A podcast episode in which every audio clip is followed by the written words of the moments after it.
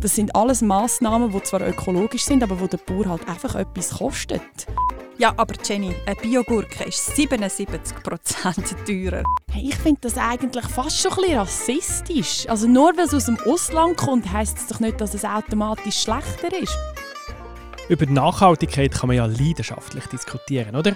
Weil es auf viele Fragen eben keine einfache, richtige Antwort gibt. Das ist der Kraut und Rüebli Talk mit der Jenny und der Alexandra. Ich bin Alexandra Can, ich leite die Nachhaltigkeitskommunikation von der Migro. Ich bin Jenny Kuhns und ich leite strategische Nachhaltigkeitsprojekte bei der Migro. Heute geht es bei Ihnen zwei um Bioprodukte. Was heisst Bio genau und wieso sind nicht alle Produkte Bio, wenn es doch besser und nachhaltiger ist? Was wir wissen ist, Corona hat für einen regelrechten Bio-Boom gesorgt. Im 2020 haben Schweizerinnen und Schweizer 19% mehr Bio gekauft als im Jahr vorher. Ist das etwas, das langfristig weitergeht, der Bio-Boom? Oder ist das nur ein Trend im Moment? Ich hoffe es nicht. Ähm, ich glaube auch nicht, dass es nur ein Trend, eine Erscheinung ist, weil Biozahlen die, die sind stetig gestiegen und mittlerweile sind wir bei einem Marktanteil von über 20 Prozent in der Schweiz und das ist doch beachtlich. Das ist doch mega wenig, nicht? 20 Prozent? Nein, wenn man davon ausgeht, dass es vor 20, 30 Jahren noch überhaupt kein Thema war und nur so, ein so eine Nische, hat es jetzt wirklich so in den Markt geschafft. Das ist mega cool. Aber wieso ist es dann eine Nische? Ich meine, das ist ja so ein bisschen das Ursprüngliche. Oder täusche ich mich da? Was ist denn Bio genau? Bio ist so ein bisschen Produktion im Einklang mit der Natur, wo man eigentlich sagt, wir geben der Natur so viel zurück, wie wir von ihr genommen haben. Und da reden wir zum Beispiel von geschlossenen Nährstoffkreisläufen. Das ist ein riesen Unwort, aber bedeutet Mega. eigentlich, dass man, dass man zum Beispiel den hofeigenen Dünger wieder auf die Felder ausbringt. Du darfst zum Beispiel nicht einfach Dünger von einem anderen Bauer einkaufen und den auf deine Felder tun, sondern du willst eigentlich, dass, dass das, was du rausnimmst, wieder reingeht. Eben, aber das ist schon ursprünglich. Das ist so, wie es Grosse im Garten gemacht hat und wie es jeder in seinem Schrebengärtchen macht. Klar, ist einfach nicht sonderlich effizient. Du tust pro, pro Fläche kannst viel weniger produzieren so und wir haben halt in der grünen Revolution vor ein paar Jahrzehnten ist es darum gegangen, einfach möglichst viel zu produzieren, damit wir die Welt Bevölkerung kann ernähren kann. Und dann ist man halt von diesen Grundsätzen weggekommen. Also das finde ich jetzt ein grosses Wort, dass man die Welt ernähren kann. Ich denke, und ich glaube, das ist auch bewiesen, man könnte die Welt auch ernähren, wenn man sich nur bio würde ernähren uh, Da muss ich dir leider widersprechen. Da hat jetzt gerade das FIBEL, das Forschungsinstitut für biologischen Landbau, leider gerade erst das Gegenteil gesagt. Also so, wie wir uns heute ernähren, mit dem riesigen Fleischkonsum, geht es nicht. Ja, ja, aber das ist der springende Punkt.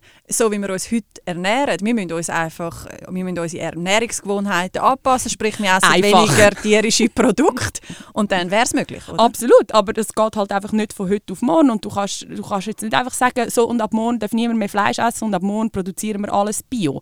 Das ist ein Prozess und ich finde, der ist jetzt äh, durch äh, Corona noch beschleunigt worden und immer mehr Bauern stellen auf Bio um. Und das eine, ähm, ich muss jetzt gleich nochmal schnell nachhaken, sind Essgewohnheiten und das andere ist der unglaubliche Food Waste. Also wir haben natürlich extrem viel Food Waste, wo ja schon zum Beispiel bei der Produktion selber ähm, anfällt, weil vielleicht gewisse Rüebli oder Herdöpfel nicht ganz so schön aussehen, wie es äh, viele Konsumenten möchten kaufen. Und wenn man jetzt das wird wegnehmen, könnte man dann nicht ernähren? Doch, ich, ich denke, in einem langfristigen äh, Zeithorizont, wenn wir viel weniger Food Waste haben, wenn wir viel weniger tierische Produkte konsumieren, dann kann man mehr Richtung biologischer Produktion in der Masse gehen.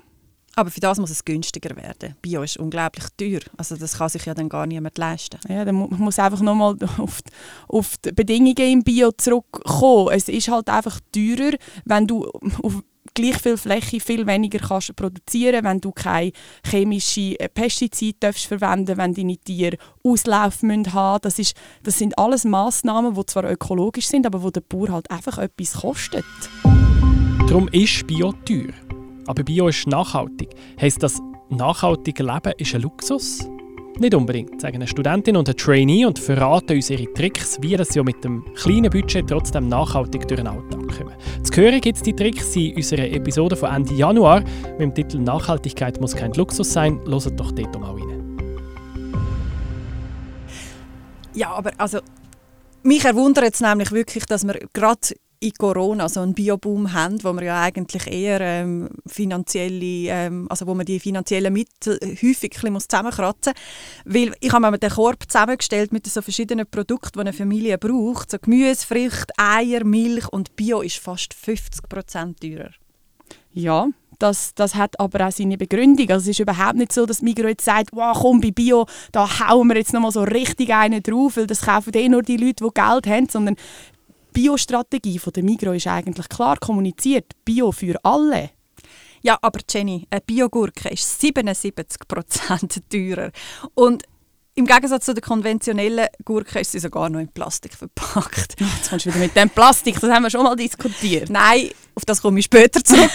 aber ich möchte jetzt trotzdem noch mal wissen, wie Inwiefern ist denn die Biogurke jetzt für mich als Konsument wirklich so viel besser, dass es 77% höheren Preis tut rechtfertigen? Also, ich mache ein hypothetisches Beispiel. Ich weiß jetzt nicht, ob das für die Gurke wirklich verhebt. Aber der Bauer hat irgendwie die Gurke, die wächst, sie wächst langsamer, weil man keine chemischen Dünger rein tun Sie hat vielleicht mehr Krankheiten, weil man keine chemischen Pestizide äh, verwenden Sie muss manuell beackert werden, weil man eben nicht darf äh, chemische Unkrautvernichter auf Felder bringen Das heißt, der Bauer hat viel, viel mehr Aufwand und er hat am Schluss weniger Ertrag. Und das muss man einfach irgendwo durch kompensieren. Plus, ist die Logistik viel teurer, weil du nicht so eine grosse Menge Bio hast wie konventionell und darum ist die Logistik dann auch noch teurer. Also das, das hat alles inhaltliche Gründe. Das, das leuchtet mir jetzt nicht ein mit der Logistik. Also, wenn du überlegst, dass wir 20% Bio haben und 80% konventionell, dann musst du für die 20% Bio eine eigene Logistik machen, dass sich das nicht vermischt. Du musst Lastwagen haben, du musst eigene Gebinde haben, du musst die Biohöfe anfahren und das sind alles viel kleinere Logistikketten als beim konventionellen. Also hätten wir das Problem nicht, wenn Biostandard wäre und eigentlich einfach nur ein kleinerer Teil konventionell. Trennung musst du immer machen. Und dann komme ich jetzt zurück zum, zu deiner Plastikfrage. Du musst die konventionelle Gurke immer können von der Biogurke unterscheiden, damit es nicht zu einer Vermischung kommt. Das ist in der Biorichtlinie so festgehalten. Und jetzt kannst du wieder sagen, wo du jetzt Bio einpacken oder die konventionelle Gurke. Und solange halt die konventionelle mehr Menge ist, macht es mehr Sinn, die Biogurke einzupacken. Ja, das ist wirklich wieder so ein klassischer Zielkonflikt. Also wenn du nur 20% Bioanteil hast, dann macht es natürlich absolut Sinn, dass die 80% äh, nicht einpackst, oder? weil dann hättest du einfach viel mehr Plastik. Oder ein Tipp, wenn ihr mehr wollt wissen zu diesem Thema, Jenny und Alexandra haben in ihrem ersten Talk mit Januar ausgiebig über Plastikverpackungen diskutiert. Wieso sie eigentlich immer noch so viele Produkte in Plastik verpackt? Gibt es da nicht nachhaltigere Lösungen? Jetzt hören Sie Ihre Argumente in Rot- und Rüebli-Episode mit dem Titel «Talk. Wieso ist alles in Plastik verpackt?» von Mitte Januar. Aber für einen Biokonsument ist es natürlich total mühsam, weil der schaut ja schon auf äh, Nachhaltigkeit, der ist sich dem bewusst und jetzt muss er äh, die Plastikprodukte kaufen. Also. Ja, eben, wie gesagt, die Gurke haben wir schon mal diskutiert. Es hat wirklich gute Gründe, warum die in Plastik verpackt ist. Ähm, bei anderen Produkten fährt man wirklich bei Bio ganz krass die Strategie vom Auf Auspacken. Man, man, versucht mit Brandings oder mit Kleberli äh, die Produkte zu stickern, damit man sie nicht verwechselt. Also wir, wir machen, was wir können. Kaufst du nur Bio? Je nachdem. Also manchmal ist es halt auch einfach nicht verfügbar in Bio-Qualität. Aber ich, für mich ist Bio wieder nicht einfach die einzige Lösung. Es gibt Produktionssysteme, die nachhaltig sind und auch gewisse Ressourceneffizienz aufzeigen, also wo man, wo man mehr kann produzieren kann als auf einer Biofläche. Also was sind denn das für alternative Produktionssysteme? Ja, mir kommt jetzt so spontan zum Beispiel der IP-Swiss Käfer in den Sinn. Das ist ein Produktionssystem, das auf Nachhaltigkeit achtet, gerade viele Biodiversitätskriterien drin hat, jetzt auch das Klima, Klimaschonung stark integriert, aber halt nicht so ein krasser Produktionswechsel ist wie, wie bei Bio. Und das könnte ich mir jetzt viel eher vorstellen, dass das in die Masse geht als Bio. Ich persönlich kaufe eigentlich überall Bio, wo ich Bio kaufen kann, aber wo ich mich wahnsinnig aufrege, ist bei der Avocado. Sorry, aber die sind immer faul. Wieso ist das so? Das ist wieder der Grund mit den, mit den chemischen Spritzmitteln, die man nicht brauchen darf. Das heißt, es hat einfach viel eher mal ein Käferli oder ein Bakterium, wo, wo halt in die Avocado rein kann und die Fühlnis erzeugt. Du kannst sie einfach nicht so konservieren wie konventionelle. Aber ich bin jetzt so weit, dass ich bei der Avocado wirklich ähm, kein Bio mehr kaufe, weil ich habe so viel Food Waste durch das, dass mir das einfach im Herzen wehtut, wenn ich ständig äh, die, die Avocado aufschneide, meiner Tochter die Avocado-Schnitzel servieren und dann wieder muss sagen, ah nein, es gibt einen anderen Zwiebeln. Ja, vielleicht musst du auch weniger Avocado essen. okay. ja, okay, das ist natürlich ein fairer Punkt. äh, da habe ich definitiv noch Potenzial, aber ich finde das Thema Food Waste beim Bio ähm, schon noch ein spannendes Thema. Also mir macht es den Eindruck, dass es halt durch das, dass es eben vielleicht keine Pestizidrückstände hat auf dem Produkt, dass man durch das einfach viel mehr Food Waste hat und das ist ja dann auch überhaupt nicht im Sinn von einer nachhaltigen Entwicklung. Ja, ich bin jetzt nicht allwissend, ob man auf Bio wirklich mehr Food Waste hat als im konventionellen Bereich. Ich glaube, man kann da als, als Verbraucher daheim wirklich viel dazu beitragen, indem dass du halt weißt, okay, die Avocado, wenn ich sie Bio kaufe, dann muss ich sie jetzt einfach in den nächsten zwei Tagen brauchen, sonst wird sie braun und dann machst du das halt auch. Also Notiz an mich, nur für die nächsten zwei Tage ähm, einkaufen. äh, was ich auch noch einen spannenden Punkt finde, den, den lese ich auch viel so in den, in den Foren oder auch bei uns auf äh, Social Media, dass man so ein bisschen der Ansicht ist, dass Ausland-Bio nicht so gut ist wie unser Schweizer Bio. Ist da wirklich etwas dran? Hey, ich finde das eigentlich fast schon ein bisschen rassistisch. Also nur weil es aus dem Ausland kommt, heisst es doch nicht, dass es automatisch schlechter ist. Und EU-Bio ist äquivalent zu der Schweizer Bio-Verordnung. Aber der WWF sagt etwas anderes. Also wenn du auf den Ratgeber gehst, dann nachher schneidet äh, zum Beispiel Alnatura nicht gleich ab. Ja, das liegt aber daran, dass wir in der Schweiz eben nicht nur die Bio-Verordnung umsetzen, sondern private Labels haben, wie zum Beispiel Knospen, wo noch höhere Standards setzt als Bio-Verordnung auf gesetzlicher Basis. Aber ich kann trotzdem mit gutem Gewissen EU-Bio essen. Absolut. Auch im Ausland gibt es bei Bio strenge Kontrollen nach, nach EU-Vorgaben. Und gerade bei Alnatura gehen sie bei vielen Produkten teilweise noch weiter und haben eben auch so strengere Labelanforderungen drin. Jetzt haben wir eben vorher haben wir mal das Thema gestreift, müsste dann Bio-Standard sein.